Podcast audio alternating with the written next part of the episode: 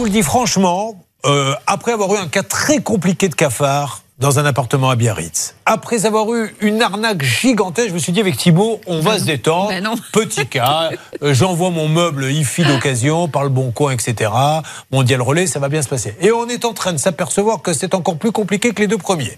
Donc Charlotte, s'il vous plaît, vous qui avez quand même, heureusement, élevé le niveau d'études de l'équipe, puisque je rappelle que Hervé Pouchol et Bernard Sabat se sont arrêtés au CE2.